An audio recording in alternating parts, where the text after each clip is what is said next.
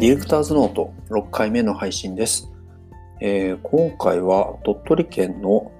えー岡村さんという方にお越しいただきました。えー岡村さんはですね、あの、バックエンドのシステムという、システムのソフト系のシステムというよりは、インフラとかそのハード系のエンジニアのあのサポートからこうキャリアスタートして、で、そこからまあ徐々に、え積み上げていきながら、ウェブ制作の現場に入っていって、ディレクターになってっていうところで、現在はですね、あのいろんなコミュニティの、えーと活動とか、えー勉強会もされているような、えー精力的に活動されているんですけども、まあ、そういったあのいきさつであるとか、どうしてそういうふうな流れになっているのかとか、まあ、そういったところをちょっといろいろお話を聞いてきました。はい、それではどうぞ。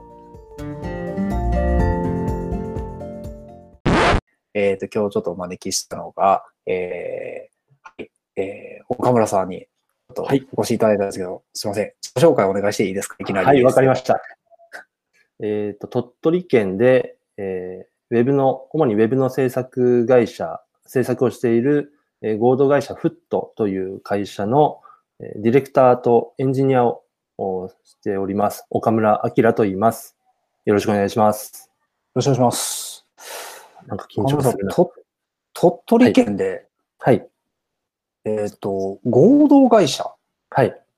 て、まあなんか、あの、会社の、僕あんまりその会社の、なんですかね、形式とかってあんまよく分かってないんですけど、その、えっ、と、株式会社、有限会社とか、ええまあ、合同会社とか、まあいろいろあると思うんですけど、ご合同会社って何ですか？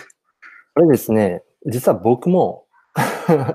そこまで細かくは把握しないんですけども、一応すみません。会社の形態とししてはあって、もう今だとあの有限会社は作れないんですよね。今ある分だけっていうふうになって、これが会社法になるんですかね。法あの法律で有限会社っていうのが新しく作れなくなって、それにまあ変わるような形として、新たに合同会社っていう、その事業の形というか、が出来上がったっていうのは、いつからだったかな。で、えっと、要は僕らがそれを選択した理由っていうのが、はい。えっと、株式会社よりも、うんあの、イニシャルが安く抑えれるっていうところだったんですよ。なるほはい。あの、登記だとかそういったのも踏まえての初期の費用ですね。ど。を、まあ、なるべくコストを抑えてやろうかというところもあって、あとは、まあ株式会社だと、まあ、株式だとか、その辺の管理というか、もろもろが、まあ、ちょっとめんどくさいよねっていう話もあったり、っていうのもあったのと、あとは、えっと、合同会社って、いわゆる社長って存在しないんですよね。はあの、代表っていうのはいるんですよ。あはい。ただ、これも代表社員っていう確か言い方をしていて、はいなので、あの、いわゆる一般の株式会社さんで言うと、代表取締役社長って言うじゃないですか。あれは存在しないんですよ。基本的に全部社員。で、その中の代表社員っていうのが、いわゆる社長的な位置づけに当たるっていう仕組みになっていて、で、僕ら3人で今やってるんですけども、はい。あの、全部フラットでやろうっていうのを最初創業するときに決めていて、うんまあ、そういうのもあって、一応まあ代表者は選ぶんですけど、基本的に社内でのその合議で3人で全部決めるっていう、うん。そういったフラットな形を取りたかったので、まあ、はいそれもあって合同会社っていう形をチョイスしたっていう形ですね。と、あとは、あの、Google も Apple も確か日本法人合同会社なんですよね。あ、そうなんですね。そうなんでおーっていうのもあって、まあ、何か言われたときに、あの、た大体皆さん、特に地元の方々、あとあと年配の方々、お客様は、合同会社って何ってやっぱ言われるんですけども、はいそこでまあ、アップルとか、グーグルとかみたいな話をすると、へーという顔をしてくれるので、つかみいいっすね。はい。そうなんです。なるほど。そういうところもあって、まあ、合同会社っていう、ああとは、あれですかね、えっと、株式会社だと最初の、ああと、資本金とかも、なんかその辺の部分とかも少しめんどくさかったはずですね。うん。そうなんですよ。あの、今のその3人っていうのが、もともと前職同じ会社にいたんです。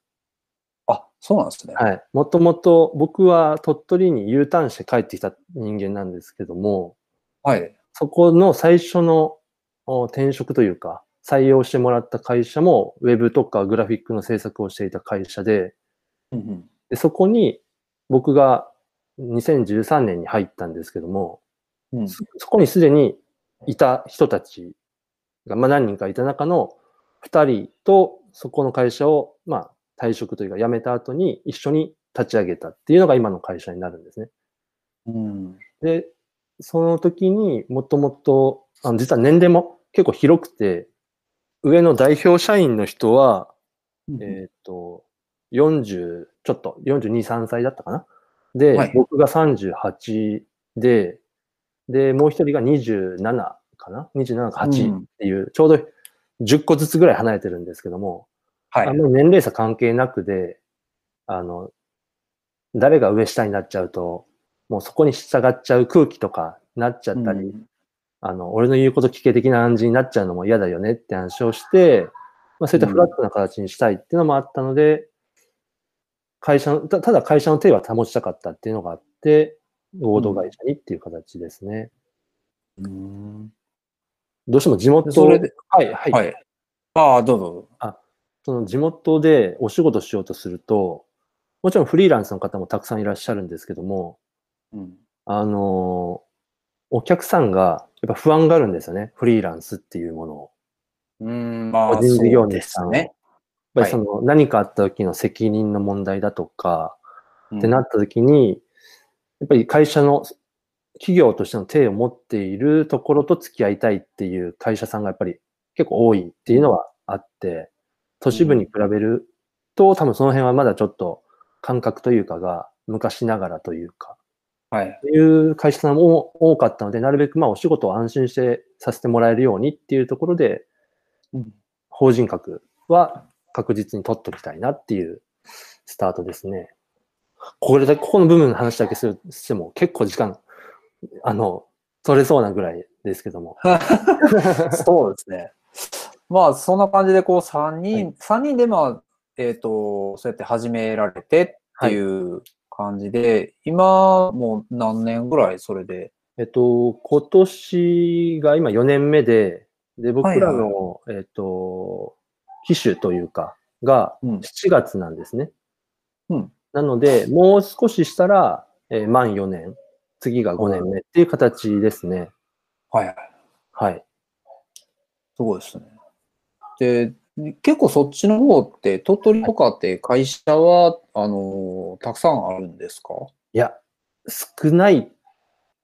ああ、これ難しい言い方なんですけども、多分、あー制作会社としては少ないです。ん。多分もう両手に収めるっていうぐらいで、はい、フリーランスあ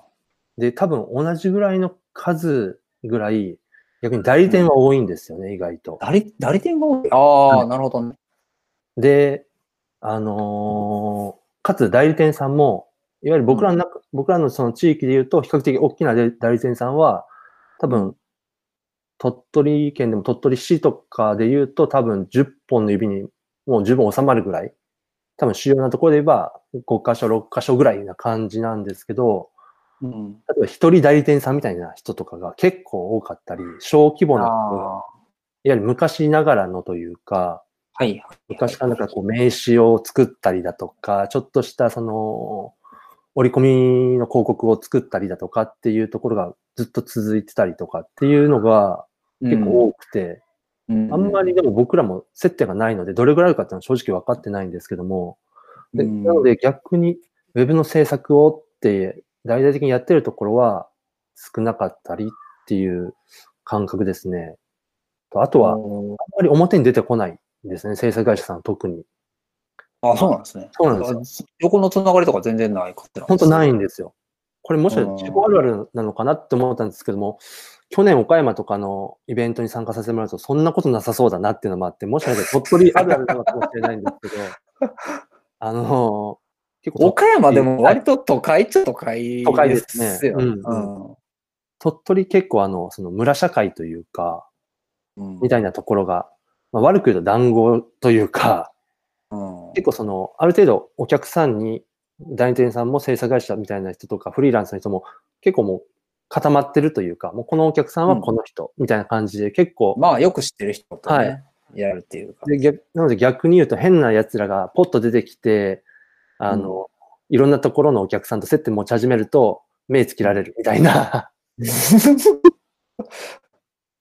なんだこれって最初思いましたけども、結うん、社会人生活としては東京の期間が一番長かったので、そんな感覚はなかったんですけども、こっちに戻って、鳥取に戻ってきてからのカルチャーショックというかは、すごいその辺が大きかったですね。ということは、えっ、と、キャリア的には、えっ、と、鳥取で今、まあ、インターン、あ、インターンじゃない、えーと、U ターンですね。U ターンされてっていう感じで、で、はい。社会人としては、スタートは東京なんです？そうですね。あの、厳密に言うと、一瞬、一瞬というか半年ぐらいお、あの、広島だったりとかあったんですけども、もともと、えー前、前職の会社が、東京、あーですね、東京の、本社が東京で、それの地方採用みたいな感じで、広島で採用されたんですよ。はい。あの、高校卒業してすぐ専門学校に入ったんですけど、それが広島の学校だったので、うん。で、そこの、まあ、近辺で、まあ、地元にも帰れたらいいかなぐらいな感覚で、うん。で、広島で採用を受けたんですけども、正直あの、今の時期、時代で言うと怒られるかもしれないですけども、本社が東京だってあんまり知ってなく、知らなくて。で、僕らの時もそれなりに就職難だったと思うんですけど、サクッと決まったもので、はいはいはい。ラッキーぐらいな感じで、で、まあ、専門学校だったんですけど、奨学金で通ってたので、その分返せるぐらいまでは働くが、ぐらいな感覚で、うん。本当に身身一つでぐらいな感じで、で、ただ半年ぐらい仕事してて、やっぱり地方は楽だな、みたいな感じで思ってたんですけど、うん。そこそこに評価されてたのか、東京に来いって言われちゃって、はい。は入って半年後ぐらいにはすぐ東京に行かされて、で、うんそこで現場にみたいな感じでスタートしてからの11年ぐらいですかね、そこからは。はい。その頃はずっとエンジニアですか？そうですね、いわゆるエンジニアになると思います。ちょっとその業界的にも特殊な部類の会社だったんですけども、あの、いわゆるシステム運用っていう位置づけ、はいはい。それを、まあ、主たるお仕事としているような会社で、うん。で、その会社が、まあ、いわゆるシステム運用なんで、いわゆるサーバールームだとかデータセンターみたいなところにチームで入っていって、仕事を請け負って、まあ、監視したりだとか、トラブル対応したりだとかっていう、ああいう系の仕事をしているのと、あともう一方が、こっちは僕の方だったんですけども、主に、まあ、いわゆるコールセンター系の業務とか、うん。IT サポート的な ICT サポートみたいな、そういった系の仕事で、えーそれもまあ、請負いだったりだとか、部分的に派遣だったりとかもありますけども、で、入っていって、まあ、いわゆるメーカーさんとかの中に入って、プロパーさんと一緒に対応するみたいな、うんそういう感じですね、に、僕はそっちに入っていったと。で、ただ何か作るわけではなくて、主にサポート系なので、でただ僕が入ったところが結構な大きなとこだったんですよ。新人にしてはというか、あの、うんこれあまり話しすぎると多分よろしくないので、ざくっとで言いますと、UnixOS の,、うん。あのサポートだったんですね。なので、いわゆる、えー大手さんとかのサーバールームに入ってるラックとかであるような、はい。うん千万とか、下手したらうん億円するようなサーバーとかはい。を売ってるメーカーさんなんですけど、はいはいはい。そこの UnixOS、まあこれも UnixOS が、よ要はあの、外資系のメーカーさんからの OEM 供給みたいな感じで、はいそこで、まあそのメーカーさん独自のパッケージにして、インストールして納品するみたいな感じの、その OS の評価をしたりだとか、うん。あとはそのお客さん席でトラブルがあったりすると、その障害を対応、解析したりだとかして、うん場合によってはその、さらにメーカーさんの方に、OEM の供給元の方に、バグじゃないの ?OS のみたいな感じのことをやったりして、それを回答したりだとか、パッチを、うんバッチをあのパッチを作ってくれとか、修正パッチ作ってくれみたいな依頼をしたりとか、そういうかなり裏方の方の仕事なんですけども。だから、うんそういったところで物は作ってないんですけども、そういったエンジニア的な人たちをバックアップするような立ち位置の仕事ですかね。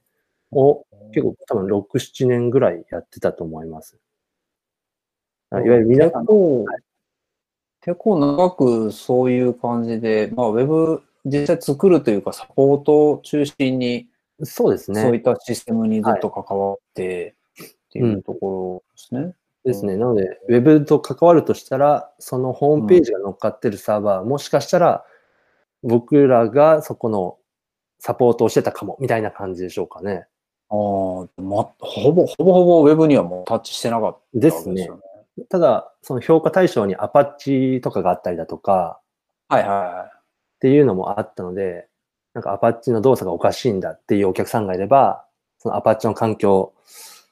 作ってみて、実際にお客さんがやったことを試してみて、あ、確かにおかしな動きするねとか、システムになんかロエラー出てるねとか言ったらそれを調べてみたいなことはあったりしたので、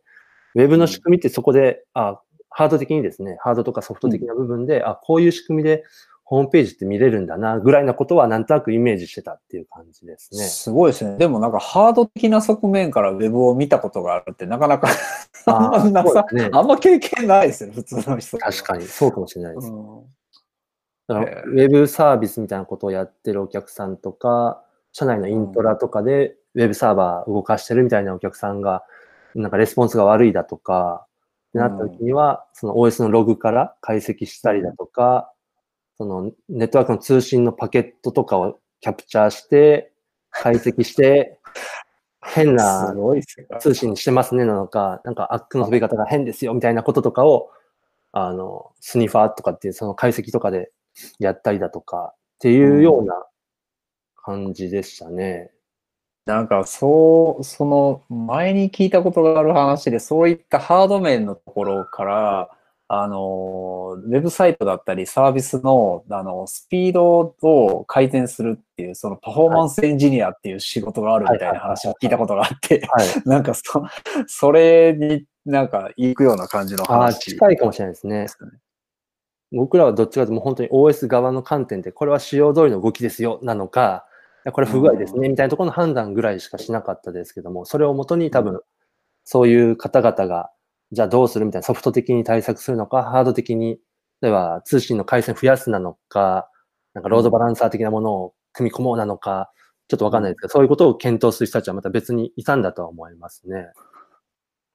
すごいですね。でも、そんな世界で生きてて、で、あれですよね、鳥取に戻ってきて、そうですね。でも僕実は、あの、キャリアのスタートって、本当はホームページ作ろうと思って、あの、はその一一社目の会社を受けたんですあ、よ。はいはい。全然違う話になってるじゃないですか。これを、あの、聞かれると面白いですけど、その会社さんにちょっと名誉の問題もあるかもしれないですけど、あの、その会社さん、前々職の会社さんはすごく好きなんですけども、僕今でも。はい。あの、その当時の、その会社からの求人が学校に出てたんですよ。で、じゃあちょっと受けてみようって感じだったんですけど、そこの募集の内容に、あの、ホームページ制作って書いてあったんですよ。ああ、で、まあね、ふわっと書きますからね、ああいうので、専門学校の前の高校生の頃から、実は自分でホームページとかちょっと作ったりとかしてたんですよ。本当趣味的というか、学生の頃から。いやーこういうのやってみたいなと思って、で、専門学校もマルチメディア系だったので、うん。フォトショップとかイラストレーターとか一通り学んで、あ、そうなんですね。そうですよでフラッシュとかも学校で買わされたりとかして、うわー同世代。その頃ですよね、マクロメディアのねえ。ドリームビーバーだとか、勝った、勝った。買わされて、パッケージまだ緑っぽい感じの、ええ。ファイバーチックな感じだったと思うんですけど、はい。あの買ったり、あとは 3D ソフトの勉強したりとか、3D スタジオはい。Max みたいなとか、シェシェイドみたいなのやったりとかしてて、その流れで、あ、ホームページ今後面白そうかも、みたいな感じで、うん。で、そういう募集要項だったので、で、受けたんですけど、さっき言ったその会社は、ホームページのほの字もしたことがなくて、まあ、やっぱこれからやっていこうみたいな、あ、なるほど。準備段階みたいな段時に、僕がそれを見つけて入ったもので、入ったらもう詐欺だと思ったんですけど、うん。で、その配属される、本当に前での数週間の間に、たまたま一本そのトップダウン的に、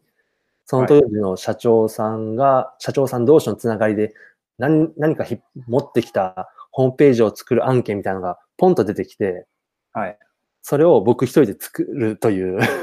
うん。のだけ一回やったぐらいです。それ何年ぐらいですか ?2001 年、2年、3年ぐらい？あビンゴです。2002年です。僕が入社あやっ2002年なので、の辺の時期ってもうかなりカオスですよね、カオスです。ですから、あれです、うんまだ当時、レイアウト組むのがテーブルが主流で、ですね。スタイルシートがやっと出始めたかっていう感じで。ブラウザ全然対応してへんから使い物になってなかったですか？なんなかったんです。なので、あの、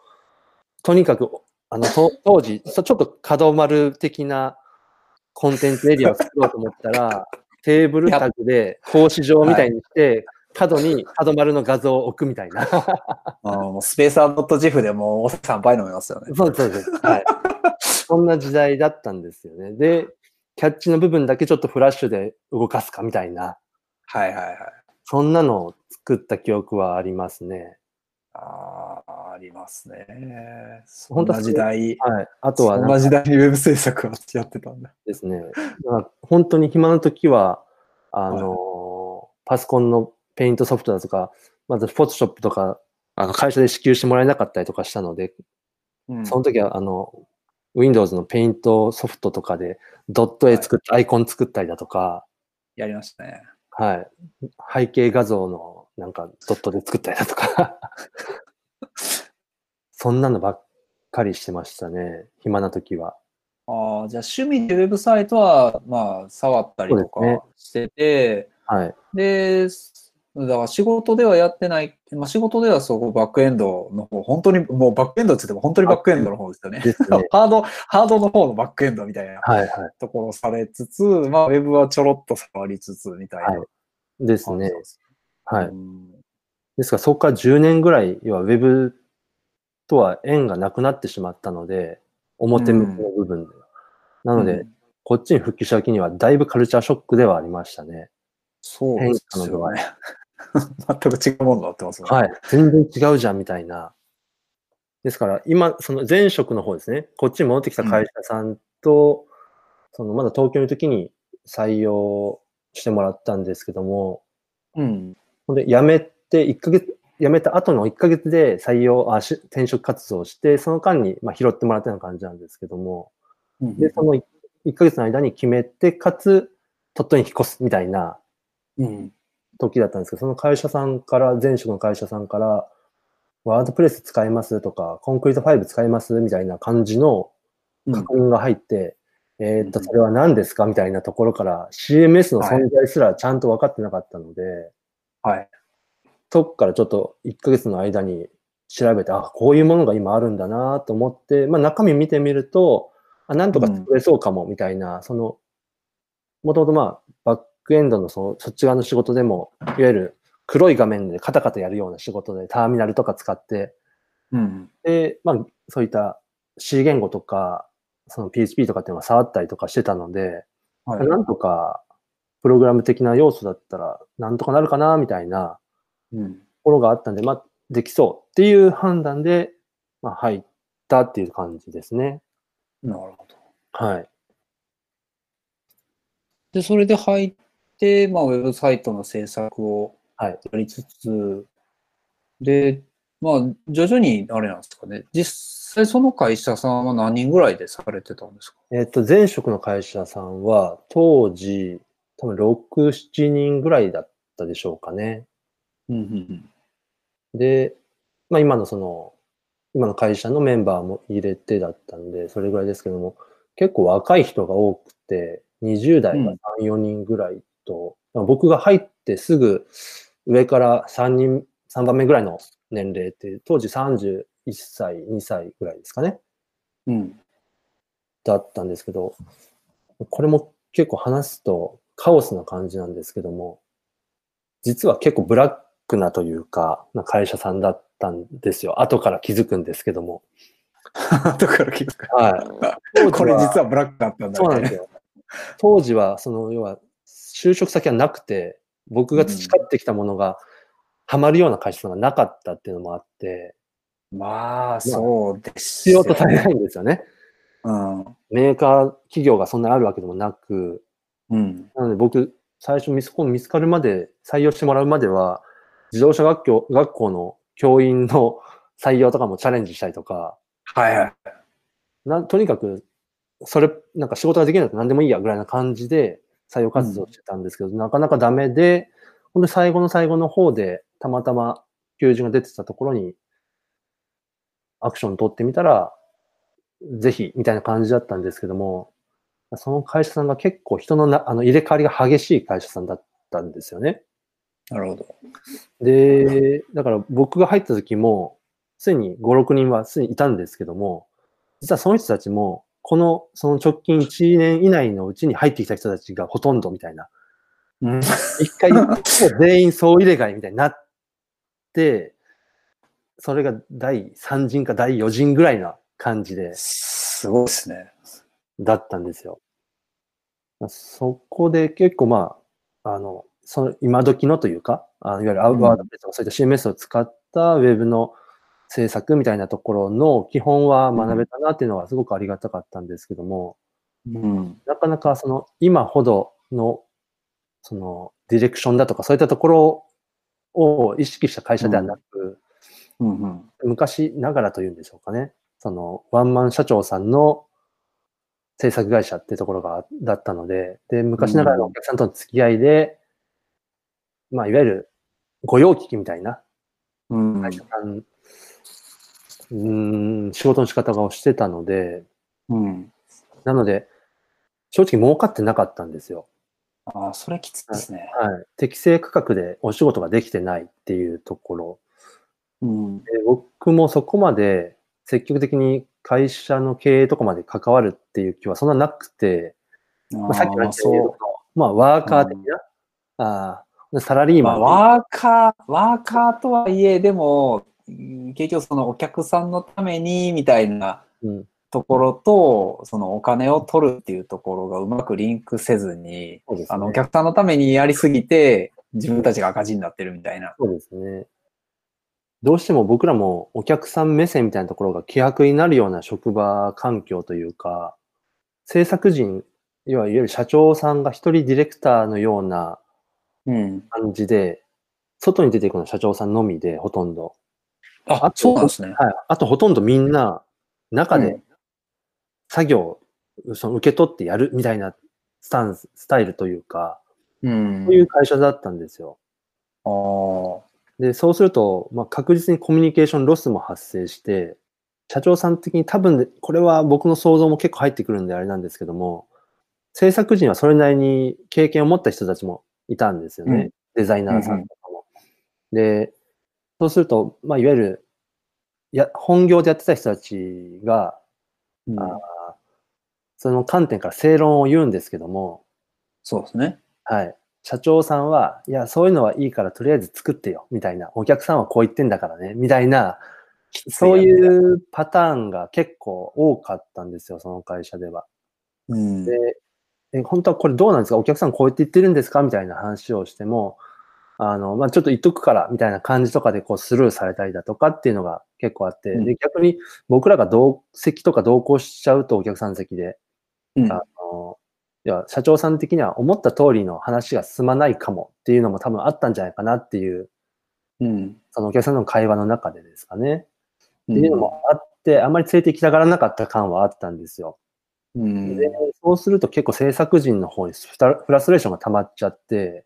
そうですね。で僕はやっぱりまあ、それなりに前々職の時も、まあ、管理職とかやってたので、うん。経営的な部分とかを見てたんで、まあ、社長も大変だよなとか思って、結構クッションになることが多かったんですね。若い制作メンバーと社長さんとの間に立って、うんまあ折衷案ちょっと見つけようかみたいなことを社内で話したりだとかっていうようなことをすると、やっぱりそれで両方こう、まあ、中途半端にというかフォローしてったら、なんかどうもおかしいな、うまくいかないなっていうところに結構悩まされて、うん。なので途中、本当にそこの会社の最後の方ですかね、3年ぐらいいたんですけども、最後の1年ぐらいは、さすがに僕もちょっと痺れが切れてきて、うん。でちょっとお客さんのとこ、ちょっとい、うん、連れてってくださいっていうのを結構お願いして、うん。行かせてもらったら、あこれは無理だわっていうような結構話の内容だったりとかして、うん。で、あの、そこから結構その社長さんから仕事を奪うというか、うん結構新規のお話があった場合とかは、僕行きますよみたいな、一緒に行くか、まあ、僕が行ってきますよみたいな感じで、お客さんの、あの、ヒアリングとかから、初動から、あの、入らせてもらうようにしていってっていう流れから、僕がそのディレクションのようなことをし始めたのがその辺から、うん。結構その、僕のターニングポイントになったところが、その頃で、ディレクターっていう職業がありだなと思ってきたというか、かなり大きい挫折というかをその時にして、あかなり、まあ、大きなクレームをもらってしまったことがあって、一回そのお仕事が飛ん飛んでしまったというか、お。その、えっ、と、お客さんが、いわゆる昔ながらの職人的な方、もうお仕事的にもそういう会社さんで、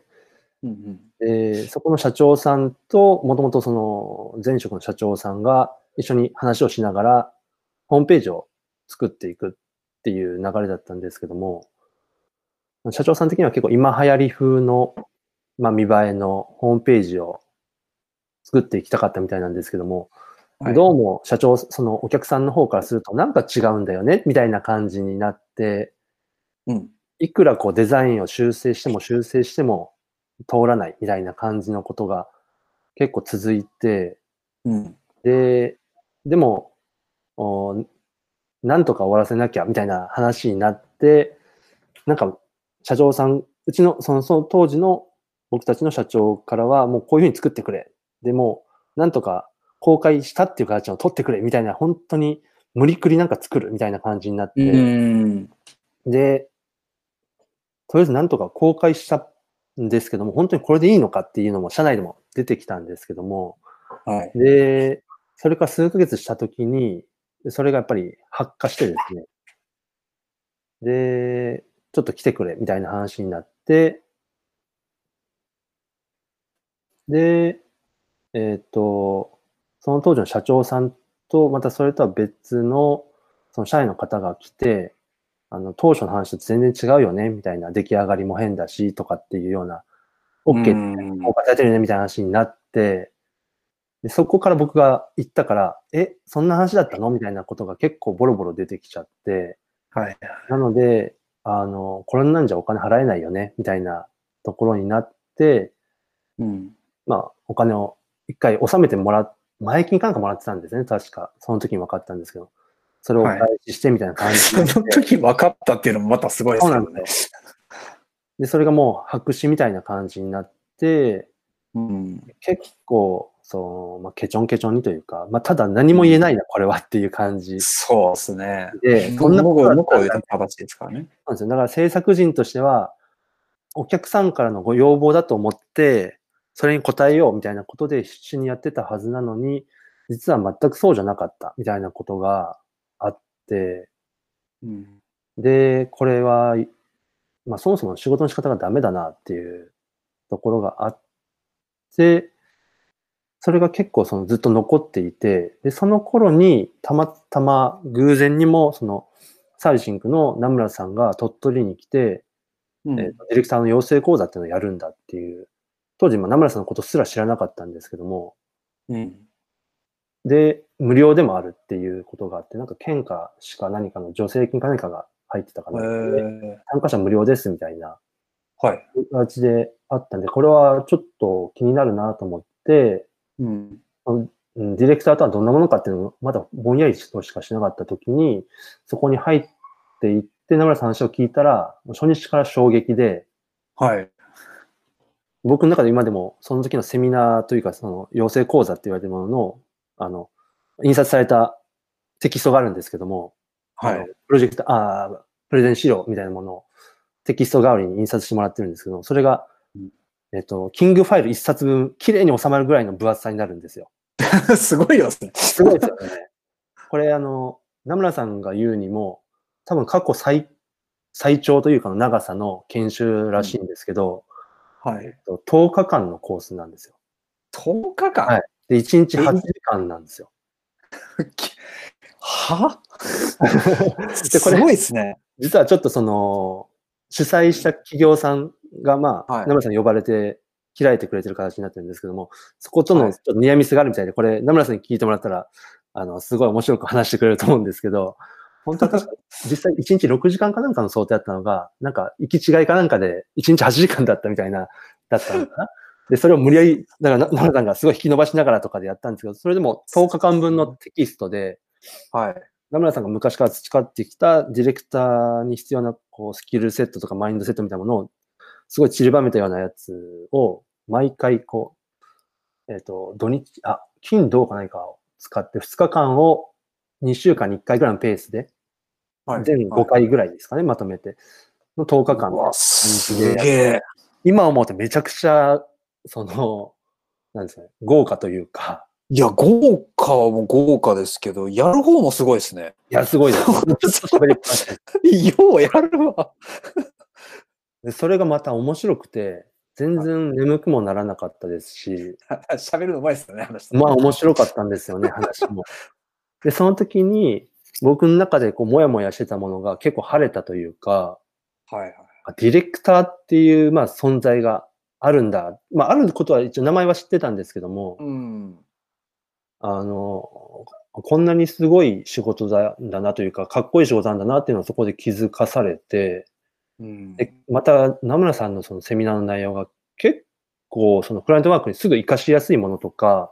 うんうんそのマインドセット的なものだとか、そうんのスタンスみたいな考え方みたいなところは、すぐにでも取り入れれそうなものが多くて、うん。その辺からちょこちょことその前職の時でも取り入れたりはしてたんですけども、まあ、どうしても自分の会社ではないので好き勝手はできないんですけども、できるところから取り入れたりだとかっていうことをしていって、うん。で、その後も、その、養成講座が終わった後も、その、つながりがあって、名村さんと、あとその時の受講したメンバーと、っていうのがあって、あの、当時、Facebook でつながってたんですけども、はい。あの、Facebook グループを作って、うん鳥取名村会っていうのを作ったんですよ。はい。でそこに名村さんも入ってもらってて、はい。で、あの何かあったらこんなことが今ああってみたいな緊急報告したいだとか、うん。あとはその、名村さんからもこういった横のつながりは、あの、ぜひ続けた方がいいよっていうアドバイスもらったんで、うん。で最初、その、こ養成講座終わって数ヶ月後ぐらいに、なんかこれで仕事したいなっていう、このグループでやってみたいなっていうのがあって、フリーランスのデザイナーさんとか、あーエンジニアさんとかが、だいたい6、7名ぐらいいたんですけども、グループに。はい。で、試しに、その県とかのプロポーザルの案件とかを、このグループでやってみようかみたいな感じで僕が提案して、ほで、まあ、どうしても、おプロポーザルの申し込みのためには法人じゃないとダメだったりとかしてう。そう、るんで。そうですよね。うんその時の、あの、前職の会社の、僕らの会社を使ってでやろうって、ただ実動部隊はこのメンバー中心でやろうみたいな感じで、うん。そういう形をやった、まあ、それ結果的にプロポーザル落ちちゃったんですけども、はこういうのをやっていくといいよねっていうのをずっと話してて、その年の年末ぐらいに、せっかくだからみんなで忘年会しようって言ったら、名村さんが、じゃあ行くみたいなこと言われて、え、来るの？みたいな。何何かしなきゃねみたいな。せっかくだから。で、そこでちょっとイベント的なことをしようっていうところから、はい名村さんに来てもらって、ちょっとしたショートセッションみたいなことをしてもらったりだとか、セミナーチックなことをしてもらったりだとか、はい。僕らの方で、そのライトニングトークみたいなことをやったりだとかっていう感じで、まあ、内輪的な感じですけども、イベントをやってっていうのが、それが意外と年に1、2回ずつぐらい、あの、お名村さんが来てくれて、何かやるみたいなタイミングがありがたいことにちょいちょいやらせていただけて、それが今、僕がその主催の代表させていただいている山陰 PD 研っていう、そのコミュニティっていうのに今はいはい。変わってきて、で、それで、い今もイベントを定期的にさせていただいてるっていう形ですね。ああ、なんかこう、はい仕事で直接やり取りするわけではないけど、なんかその部活動的な、うんうんあの、つながりってすごいいいですよね。そうですね。もうここには儲けとかは一切ないんですけども、うん。ただ実は裏では、あのーそこのメンバー間でお仕事が発生したりとかもちょいちょいあるんですよ。ああ、いいですね。はい。なので、あの、そのイベントとかやりながら、近況も話したりすると、今こんなこと仕事であるんだけど、君できる、うん。みたいな話とか、誰々さんできる？みたいな話したら、あ、できそうって言ったら仕事になったりだとか、まあ、そういう形で、まあその、最新的、最新の情報を共有したりだとかってもしつつ、お仕事にもっていうのが、まあ、もともとからそういう話はあったので、うん。うまくそういうふうにつなげれたらいいなっていうところで今も続いてる感じですね。えーそれは、あれですか、もう完全に同業系の人たちで集まってるような。そうですね。ただ、あーウェブ化って言われたらそうでもなかったりして、ああ、あのほうほ多分、がっつりウェブしてるのは、僕ぐらいで、僕とあともうお二人ぐらいですかね。三人ぐらい。はい。あとの方は、えっと、主にグラフィックデザイナーさんであったりだとか、うん。あとは、もともとデザイナーさんなんですけども、今はどちらかというと、その、企業のコンサル的な立ち位置に入ったりとか、顧問的な感じで入っていったりとかっていうような方だったりとかで、でもただその人たちも、いずれウェブやっていかなきゃいけないよねとか、そういう話どうしても出るよねっていうところからの、その、名村さんの講座に参加したっていう流れだったあので、あ、なるほど。はい。ですから、みんながみんなバリバリウェブをしてるってわけではないっていう感じですね。うん。そのディレクションんというか、ディレクターっていうところが僕らのそのサイン PDK の中でいろいろと話していくと、うんディレクターっていう仕事ってそんなにウェブだけのもんじゃないよねって話がやっぱ出てきて、うんい。ろんな業界にやっぱりディレクター的なポジションの人たちは、もちろんディレクターという名のついた人たちもいらっしゃるように、はい。あのディレクターに必要なスキルだとかマインドみたいなものっていうのは、ディレクターと名をつかなくても、普段の仕事の中でも、やっぱり必要になってくるよね、みたいな。例えば段取りであったりだとか、そうですね。お客さんと話をするだとか、プレゼン能力だとか、企画提案力っていうのは、どういった部分でもあって、もちろんこれは仕事にな、あの、仕事ではなくても、普段の生活でも何かしら生きてくるものだよねっていう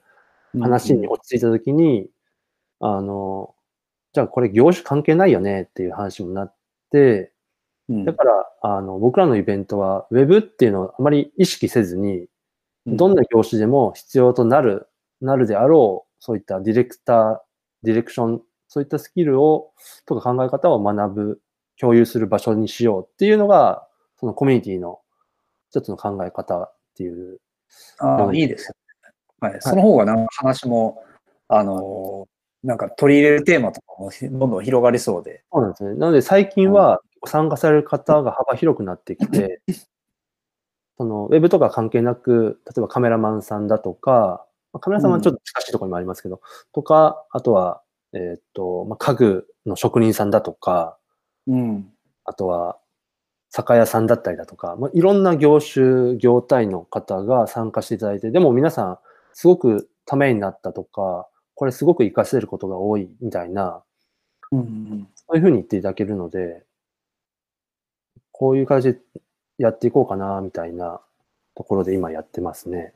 はいはい。はい。なんかそうですよね。そのジャンルを絞って学ぶっていうよりは、なんかその物事の視点とかって、まあ、あーその全然異業種からとかでも学べることってやっぱすごくあると思うんですよね。なので、なんかそのものづくりっていう共通項と、はい。その家具職人がものを作るにあたって考えることっていうのって、ウェブだったり、グラフィックだったりの、あの、作るときにどう役立てられるかっていうのを、うんうん。なんかメタ認知的にこう、はい。捉えて、うん。なんか考え直すみたいなのってすごくなんか楽しいし、ですね。で、その多分話してる人たちも、あ、そんな見方あるんだみたいな。広がりもできて、なんかおお互いすごくいい時間になるんじゃないかなっていうのそはうですね。うん、ありますね。なんか。いや、本当思いました。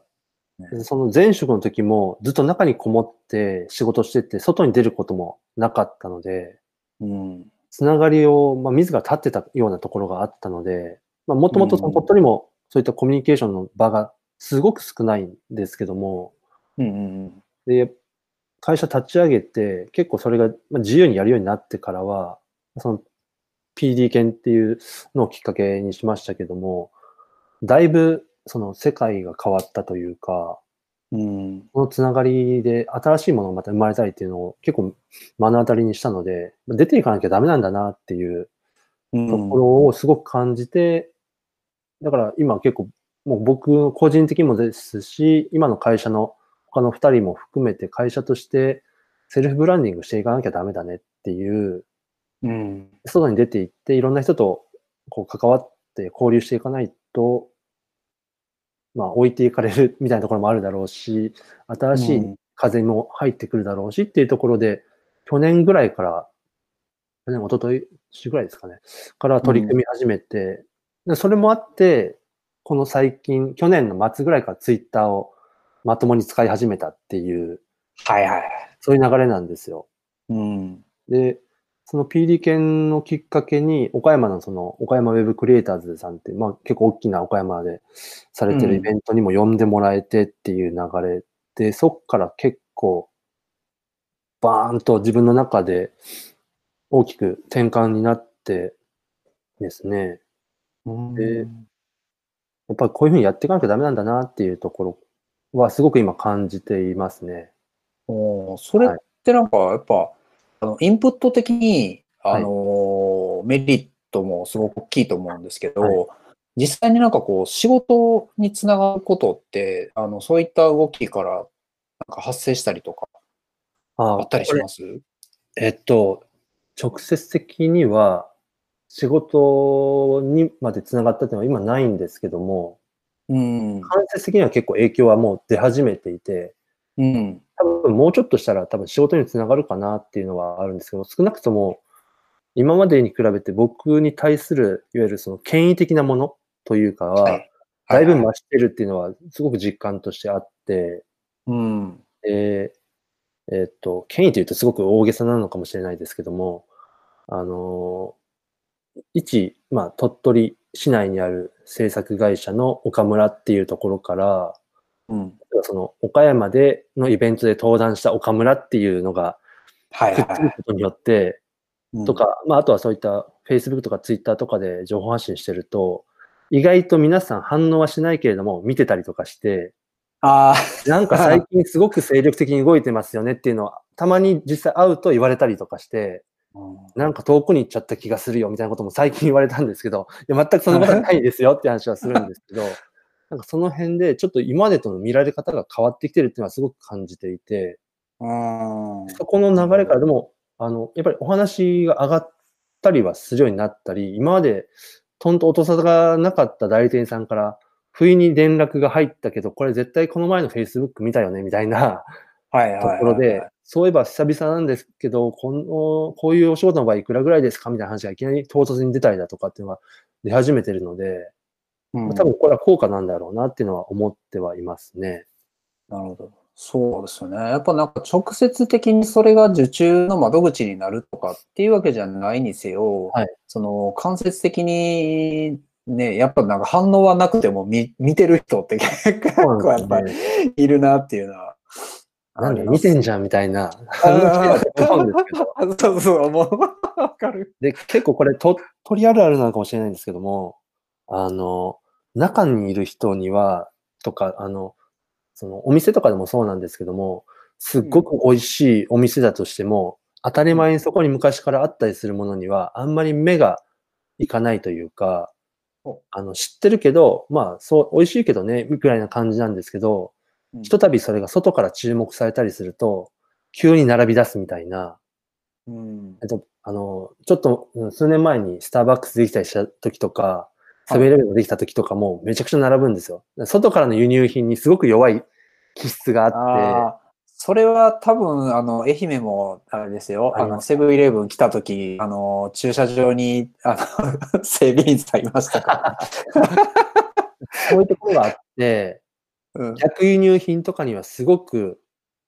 弱いというか、ああ、でもそれは多分人間の差がみたいなところはあると思うんですよ。あの、ディレクションやっててもよくあるんですけど、あの、同じことを言っても、あの、内部の人の意見よありー外部の人の意見の方がやっぱ聞いてくれたりとかあるじあゃないですか。すね。す。第三者から言われるっていうことと、内部のその身内から言われるっていうのって、やっぱなんか捉え方変わるんだなっていうのは、うん、そうですね。うんまさに本やっぱなんかうん、なんかあるなっていうのがあって、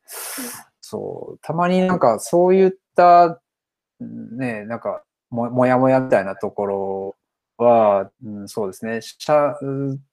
ある意味こう、僕は社内じゃなくて社外の人間になった方がいいんじゃないだろうかとか思 思ったりすることもやっぱりはい。ありますし、で、それはお客さんに対しても、こう、やっぱ喋ったり、こう、コミュニケーションしてる中で、うん。あの、第三者から、俺別にそんな大して普通のこと言ってるんやけどな、で、多分なんか内部的にもこういう声って上がってんじゃないかなっていうのもあったりするけど、ありますね。うん。やっぱなかなかそういうのって、あの、外から言われて初めて、あやっぱそうなんだっていうふうに認識してもらえることっていうのはあるなっていう。そうですね。ですからそういった外からの情報をプラスして中に、えー県内にというか、情報発信すると、やっぱりそれを見る人の見方が変わってきて、ちょっと一目置かれたりだとかっていうところから、ビジネス的な話になったりとかっていうのは、やっぱりちょこちょこ見えてきてるんで、これからもっと増えるんじゃないかなっていうふうには思ってますね。うん、そうですね。そういうのを考えると、うん。で、うんそうですね。今もますますその、なんですかね、会社、対会社っていうよりも、本当になんかこう、まあココロナの影響も若干あるかもしれないんですけど、うんこう、どんどん、なんか、対会社というより、対個人と本当直接つながって話するっていう風になってくるので、本当場所も関係なくっていう風な感じになると、本当なんかますます個人のあの、発信って大事になりますし、そうですね。うん、まあ、とはいえ、ね、じ実際に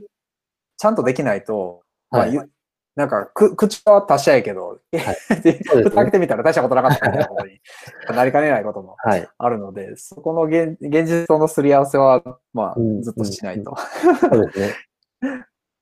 なので多分何もしてないとアウトプットもできなくなっちゃうので、うん。いろいろと動いて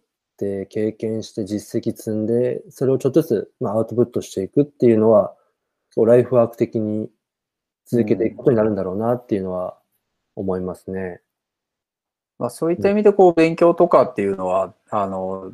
まあ、なんか見てるとすごくうん楽しそうにされてる感じはあるので、うん、そこ大事ですね。そうですね。そこは楽しんでやってるかなっていうのはありますね。でもこれも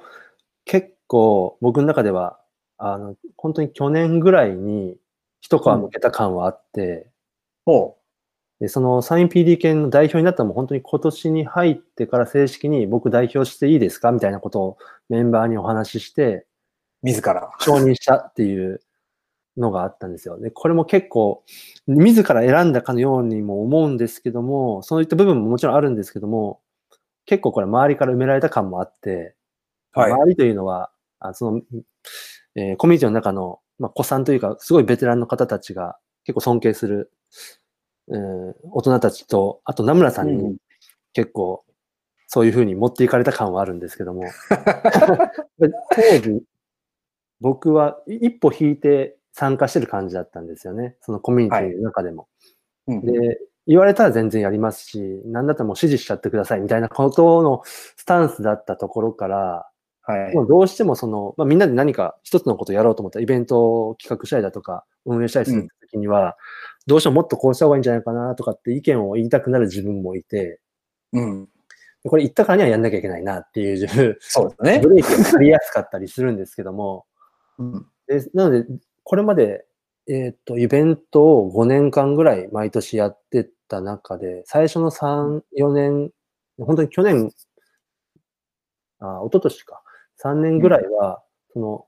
上の子さんの方たちが、ベテランのかクリエイターさんたちが仕切ってくれてるんですけども、はい。去年から僕が主導になってやり始めたんですよ。あで、その今まで乗っかってるだけだったんですよね。同じ主催メンバーだったんですけども。で、そこから企画会議みたいなことをそのメンバーでやってる中で、でその時にたまたま名村さんも時間があったからってことで、そのビデオ会議に参加してくれて、で、僕がそれまでにもやもやしてた、もっとこうした方がいいんじゃないかみたいなことを熱く語ったりしてるのを見てニヤニヤしてるんですよ、名村さんが。はい。で、あの、だから、次はもっとこうしましょうよって僕が言ったら、あの、じゃあそろそろそういう時期なのかなみたいな顔をされたので、はい。あじゃあこれ、うん、ここまで言ったんで僕はやりますよって言ったんですけど、それ言った瞬間に、あなんかはめられてる感じもするな、みたいな、うまくこれを引き出されたというか、まあ、時期なんでしょう、きっと。はいあの、これまあまあ、子さん、ね、子さんの方も、まあ、もちろん最初の、あの、きっかけはこう作っていくんですよ。どっかでやっぱりバトンタッチしたりとかっていうふうにはね、やっぱあるでしょうし。そうなんですよね。それは後で。イベント終わった後の、まあいわゆる懇親会というか飲み会をした時にも、はい。あの、実はそう、そういう話を裏で、その名村さんと子さんの人たちが、あの、ゴニョゴニョと話してて、そろそろ岡村さんあたりは手を挙げてくれるんじゃないかなと思ってるんだよね、みたいなことを話してたんだよね、みたいな。だから本当に手を挙げてくれて嬉しかったよ、みたいな感じで、やっぱそうか、みたいな。うまいことを引き上げられたなっていうのは、逆にまあ、すごく感謝をしてるというか、ね、ありがたいですよね。ありがたいことで、そう見てもらえたっていうところがまず、うん。まあ、こいつだったら何とかできるだろうと思ってもらったんだと思うんですけども、うん。まあそういったところは、あの、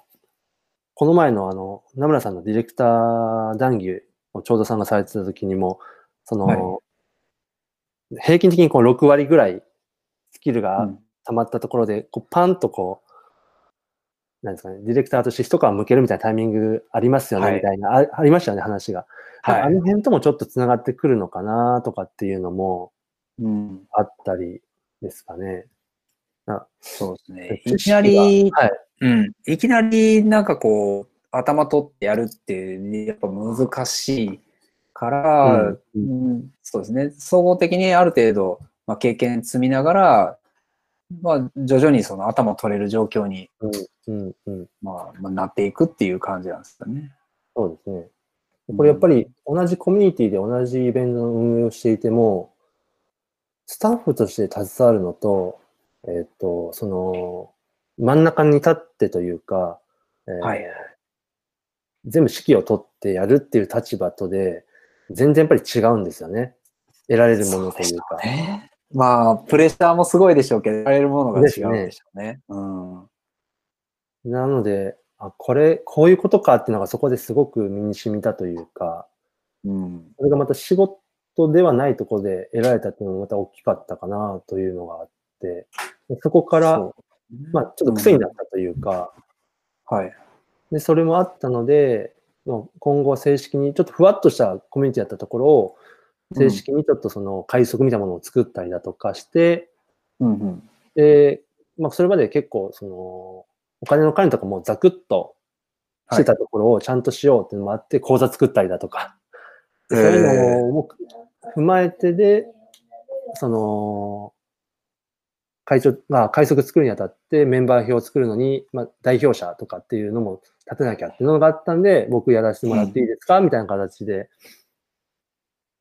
話をしてっていう流れですね。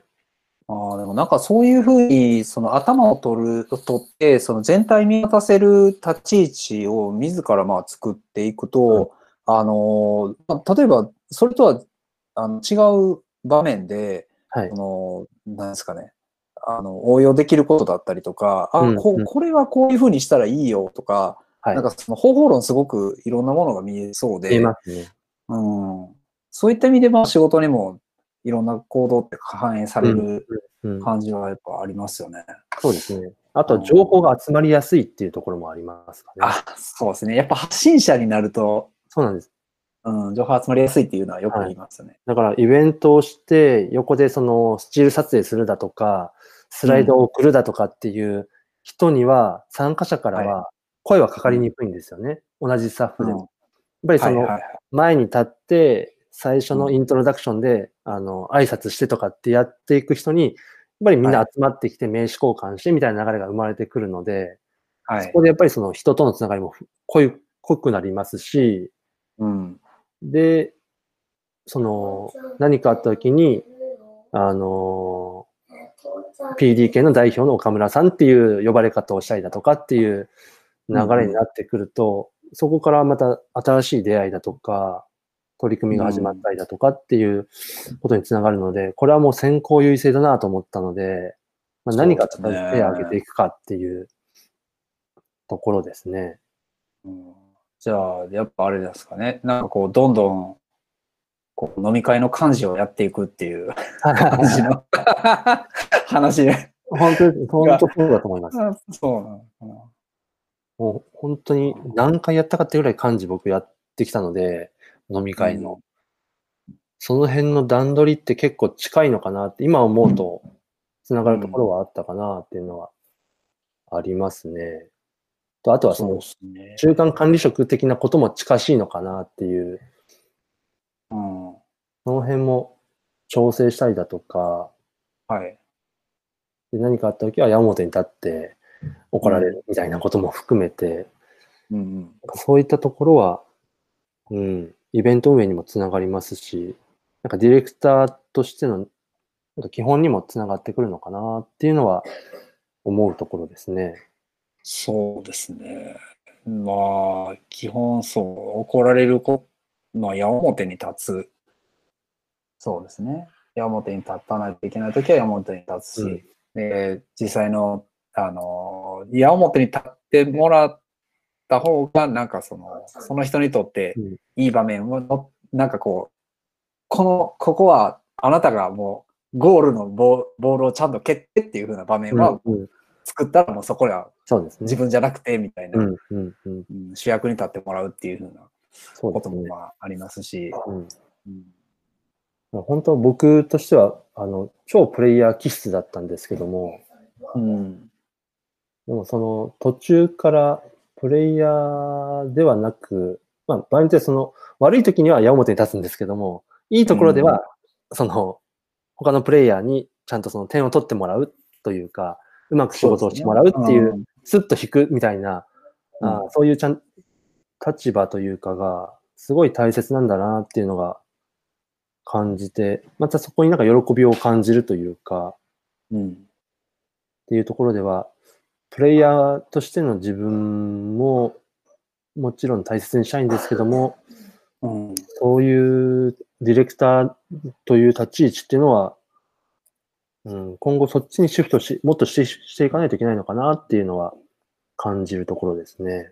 そうですね。まあ、なんかそのプレイヤーはあくまでゲームの主人公であって、あの、そのゲームの主人公を作る、そのゲーム全体のゲームメーカーというか、はい。なんかそういう立ち位置うん、うんなのかなっていう感じですよね。そうですね。うん。本当昔は、あの、うん。人にやらせるぐらいだったら自分でやるみたいなタイプだったんですけど、え仕事も。えねえもうなんかウェブサイト、うん、ウェブサイトって実際どう、どうなんですかね？どんなウェブサイト作られてるんです？僕らは、えーっと、どんなですかね。まあ、ど、あの、基本的に僕らの会社のエッセンスは結構強いところは、あの、名村さんの考えがだいぶ生きてるので、うん。そのお客さんのビジネスに貢献するっていう、あうちも降りてきた。あのお客さんの、まあ、なんでしょうね、えっ、と、お仕事をする上での何かしらの、まあ、役に立つもの、そのツールとしてウェブを使ってもらうっていうところなので、うんそれがまあ集客なのか、認知の向上なのか、いろいろな目的があると思うんですけども、うんそれを最大限発揮するっていうところを、一つの、えーっと、あの、目標として、まあ、サイトの提案とか、その活用方法とかっていうところまでを提案するところですね。うん。ですから、デザインとしては、実はそこまで凝ったりとかっていうのは、最近、むしろ減ってきてる感はあるんですよ。そうですね。だからビジネスとしての仕組みをどうデザインするかみたいな話そうですね見た目でないはい。ですよね。そうなると。ですからうん結構そのマーケティングとかの部分を去年ぐらいからだいぶ力入れるようになってきて、あの、それがないと結局意味のないものができてしまうっていうのがすごくよく分かったので、うん。なので、あの、そこにすごく時間もかけますし、うん。それがあった上での、だからデザインはこうだよねっていう、そのプロセスを大切にしようっていう、その方がお客さんも納得してくれるし、そうですね。あの、その後に検証がしっかりとできる。だから良かったのか、それが良くなかったのかっていうことがフィードバックしやすくなるので、うん。そういうサイト作りは意識してます。ただこれ、うん本当に去年ぐらいからやっとでき始めるようになって、で、マーケティングしようとすると、やっぱりディレクションっていうのが重要になってくるんですよね。まあ、うん要は、お客さんと最初の段階から、うんいろいろ話をしたりだとか、創業して、えーっと、3年目、今4年目ですけども、はい。えーっと、まあ、簡単に言うとお金が全然なかったんですよね。売り上げがなかったんですよ、なかなか。で、えーまあ今も結構カツカツではあるんですけども、うんあ、の、まあ、ま前の会社から、まあ、独立というか、で、立てたときに、特にまあ仕事とかもまず一切持ってこなかったんですよね。はい。その筋を通してというのもありますし。まあまあまあ、それははいちょっとね、あの、さすがにそれをす、まあ仮にそれをしたとしても、あの、やっぱその地方だうと、一瞬で話回るじゃないですあか。回ります、回ります。で、やっぱそういう不義理を踏んでしまうっていうふうなのは、うんうんうんやっぱなんか、あの、発注する側としても、はい。やっぱちょっとなんかやりにくい感じになってしまうので、はいうん、それはちょっと難しいですよね。うん。でそれは、まあ、まずやらないっていうのは決めていたことですし、で、あとう、んさっきお話ししたように、ほとんどその前職の時に外に出ていかなかったんですよね。僕らが。で、最後の方にちょっと出始めたぐらいだったので、ほとんどその外とのつながりがない状態で創業してしまったもので、うん。理想だけは高く持ってるんですけども、お客さんのつては全くないっていう、ゼ ほぼゼロの状態からスタートしてしまったんですよ。はい。あの、一生懸命事業計画考えたんですけど、そこの営業計画を結構すっ飛ばしてるところがあって、すごい。ええ。ただまあその時はもうやるしかないよねっていうところがあって、うん。で、やっていく中で、どうしても最初、まあ今でもありますけども、えっと、代理店さんからのお仕事っていう、まあ、いわゆる下請けというかですね、そういったお仕事が結構最初多いんですよね。はい。要は僕らの認知というのがほぼゼロなので、創業した時は、一般のそのお客様というのは。なので直接受けるということがまずなくて、うん。同じ業界、まあ広告だとか、まあそういったつながり、ウェブのつながりとかで知り合った方から、まあお仕事もらうっていうケースが非常に多かったんですよ。で、そうすると、いわゆる制作の部分のデザインだとか、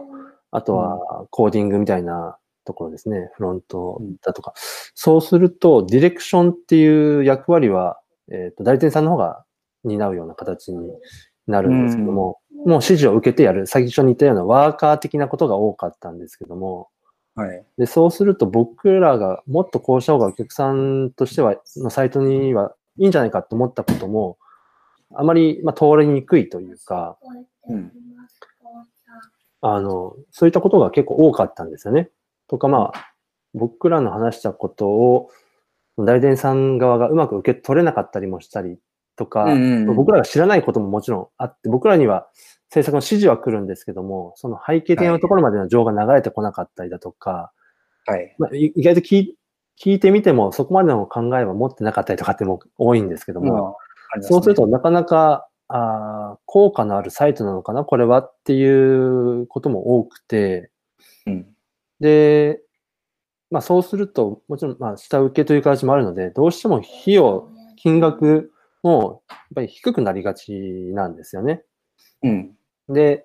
ちょっとこれ、自分たちの売上体質的にも良くないよねっていう話もあって、うん。で、去年ぐらいから少しそこの見直しをしようということで、間接的な受けではなくて、えっと、うん直受けのお仕事をもっと増やそうとうん。いうところになってきたので、なので最初の段階から相談を受けてから、あー全部自分たちでやっていくって形になるので、そこで、やっぱりマーケティングっていうところは、うん切っても切り離せないよねっていうところになって、うん。で、それを最初からやろうと思うと、そこのつては何もないので、誰も僕たちのし、に仕事を振ろうという気にはならないので、お願いしようという気にはならないので、少しずつその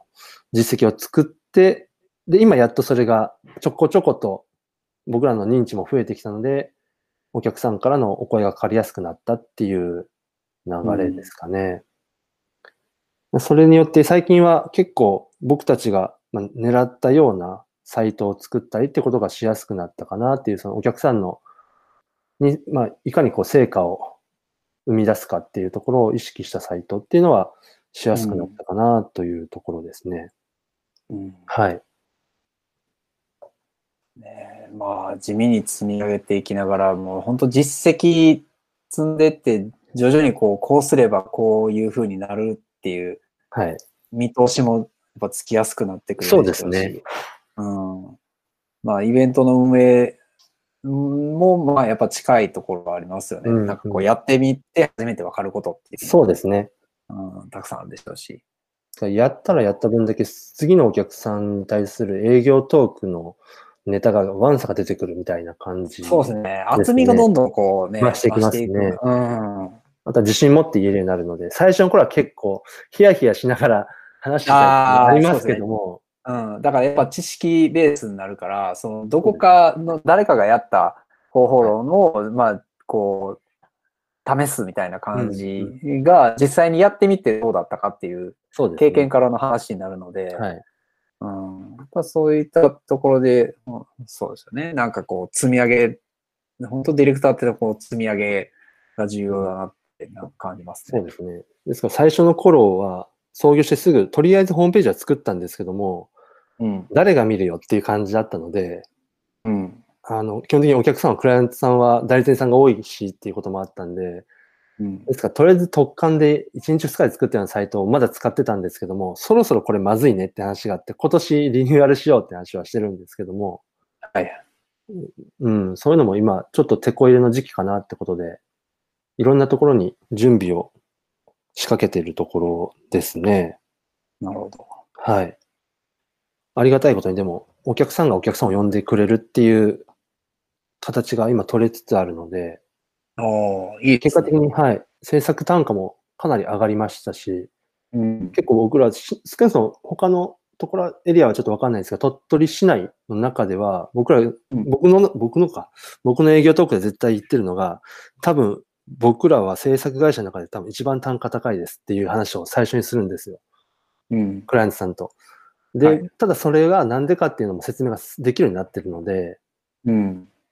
それでも納得してもらえるんだったら、ぜひやらせてくださいっていう話をししたりうんしますね。結構それが他の制作会社は言えないというか、うん。結構昔ながらの費用感覚で1ページいくらみたいなことも結構往々にしてあったりとか、下手したらまるっと一式いくらみたいな見積もりの出し方するところもまだ残ってたりするので、そうですね。まあ、見積もりって結構難しはいいで。すよね。なんかその、金額単価高い金額を提示したときに、ちゃんとそれに対して自分で説明ができなかったら、うんうんうんやっ。ぱなんかこう、なんでこんな値段するのっていう風な話で返ってくるので、そうですねじゃあこれがなんでこの値段になるのかっていうのをちゃんと説明できるっていうのは、そうですねやっぱそれだけの、あの、ことをできる人だったりするし、うんうんね、やっぱそれに対して自信つけようと思うと、うんね、やっぱそれを実践してないと、そうですねその自。信もつかないですからね。やっうんうん。ぱそこのは、いやまあまあ、割とそれって腹くくる話かなっていうところもありますけど。うんはい。。見積もりの項目は、どれだけの作業がそこに発生するのか、でそれにはどれぐらいの、まあ、人足というか、人日というか、工数が発生するのかっていうところをが全部そこに集約されているわけなので、うん。でそこがちゃんと説明できるってことは、その仕事の流れもちゃんと把握しないといけないしっていうところで、うん。それを自分たちができるスピードと工数とっていうふうに算出したのが僕らの今見積もりの作り方になっているので、僕らも人日ベースで見積もりを作るんですけども、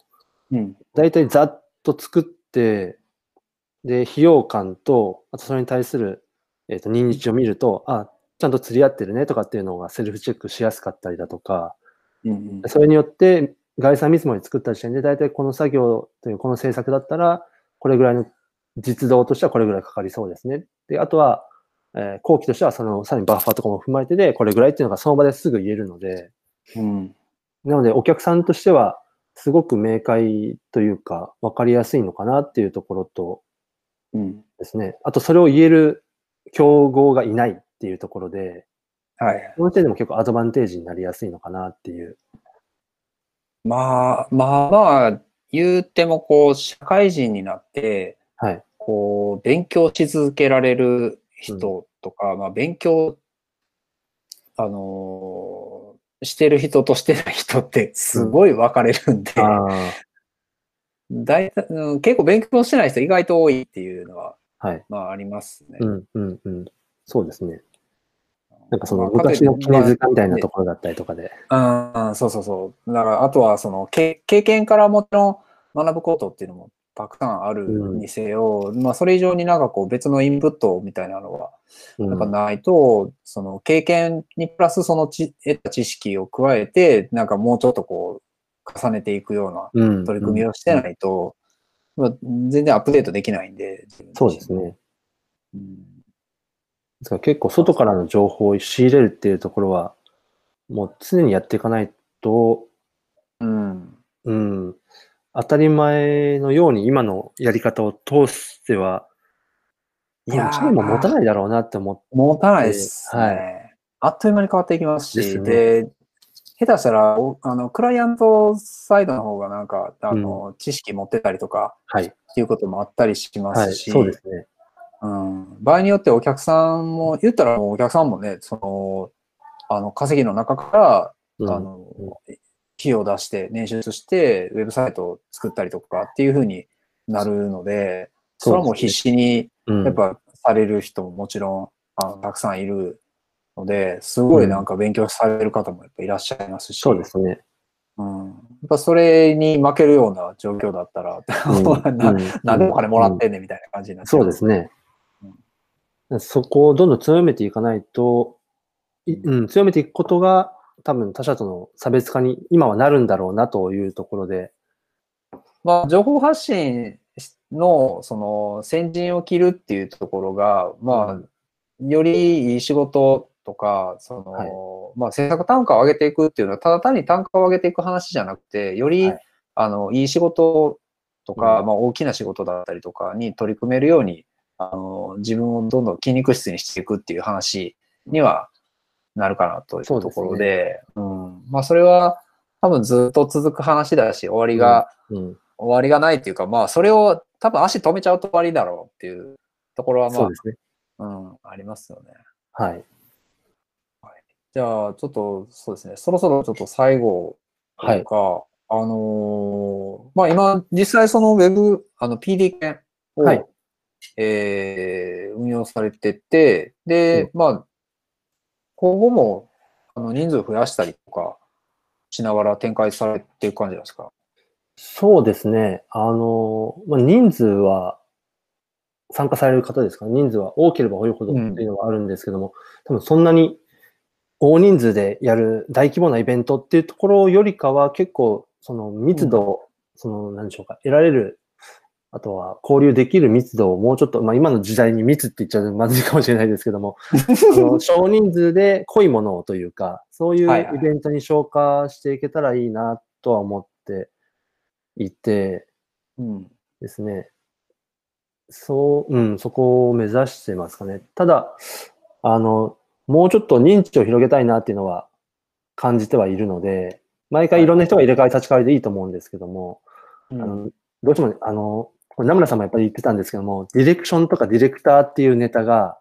はいなかなか受けが悪いんですよね。そうですね。さっき言ったようにど、どんな立場でも必要になってくるスキルだとか、マインドっていうのがすすごくあるんですけども、ああ、それマニアッはいクですよね。結構どうしても内容が抽象的になりやすかったりだとか、うんうん。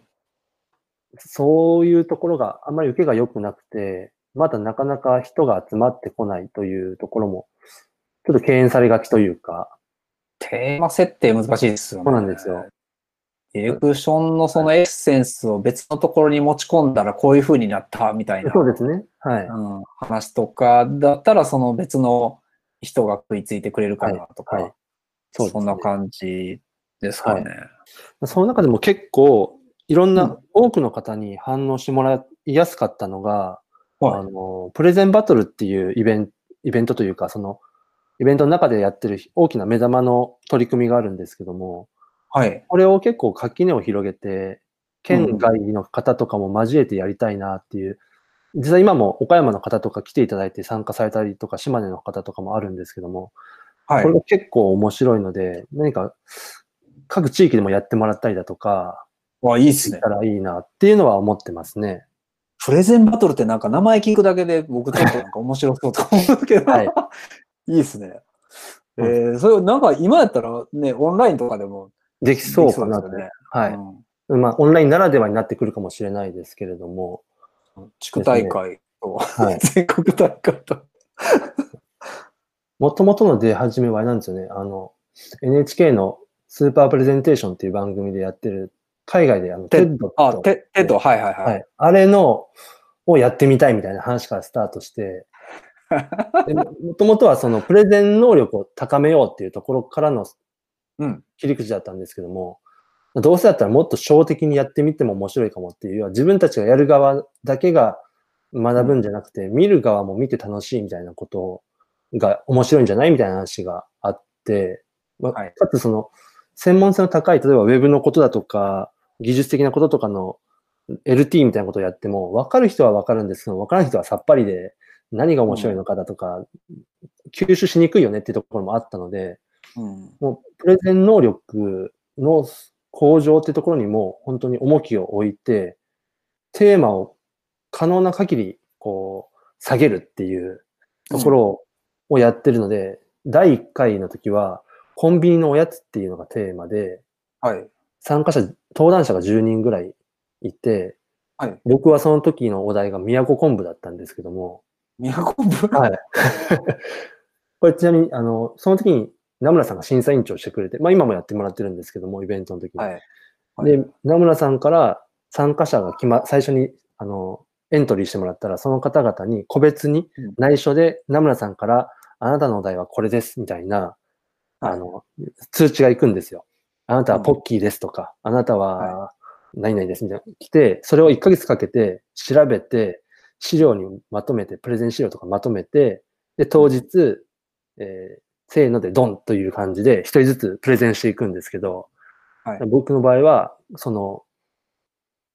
宮古昆布のあの白い粉っていうのはこういう成分でみたいな話をしたりだとか、えねー。こういうメリットがあるよだとか、うん。こういう美味しさがあるよとか、中には わざわざそれをアレンジレシピを10個ぐらい作ったりだとかして、それを紹介したりだとか、みたいなことをいろんな切り口でやって、あとはその説明の仕方だとか、説明資料の、プレゼン資料の作りだとかっていうのをいろいろと評価して、優勝者を決めるみたいなうんうん感じなので、いや見に来た人も、あの、みんなが絶対知ってるテーマなので、うん。あの、導入しやすいというか、は話を聞きやすかったりもしますし、純粋にその人の話し方とか、おその人の話の面白さだとか、資料の作りの綺麗さみたいなところに注目しやすくなるので、うん。結構おも僕的には面白いなぁとは思ってるんですよね。なんかそうやってあれですよね。例えばそのディレクションの仕事って、まあプレゼンすることだったり、提案書作ったり、えっ、と、なんか技術的なことを、あの、ノンエンジニアの人に、うん。こう、理解してもらうための分かりやすい資料を作ったり、はい。で、なんか、あの、ごちゃついた情報を Excel できれいに整えたりとか、いろんな、はいあの、なんか、技が、小技があると思うんですけど、はい。なんかそういったのをなんか一個一個イベント化して、うんあのーなんか遊びながら覚えるっていうふうな、はい。はい。あーのもなんか面白そうだなってちょっと今ふと思いました。うんうん、結構参加していただいた人も見ていただいた方も結構好評なので、これをもうちょい、うんもうちょっといろんなところでやれたり、交流戦なのか、チーム戦なのか、いろんなことができそうな気がするので、はい。やってみたいなっていうえですね。で、まあちょっと今この時期なので、いつもはそのオフライン的なイベントを、うんリアルなイベントでやってたんですけども、まあ、このご時世ですので、まあ、ちょっとその形を変えてなのか、オンライン形式なのか、やってみてもいいかなっていうのは今、ちょうどそのコミュニティ内でも、PDK の中でも話し合いを続けているので、うんまたどこかのタイミングで、その実施ができるってなった時には、はい。一応、公式のサイトも作り、作ってますので、あそちらなんかで、はい、情報発信できればなと思っております。了解です。それまた、はい、あの、リンク貼るんで、あの、ぜひよかったら見てもらって。そうですね。過去のものもレポートがありますんで。じゃあ、そんな感じで。はいまた、はい。ありがとうございました。はい、こちらこそありがとうございました。はい。おやすみなさい。はい、失礼します。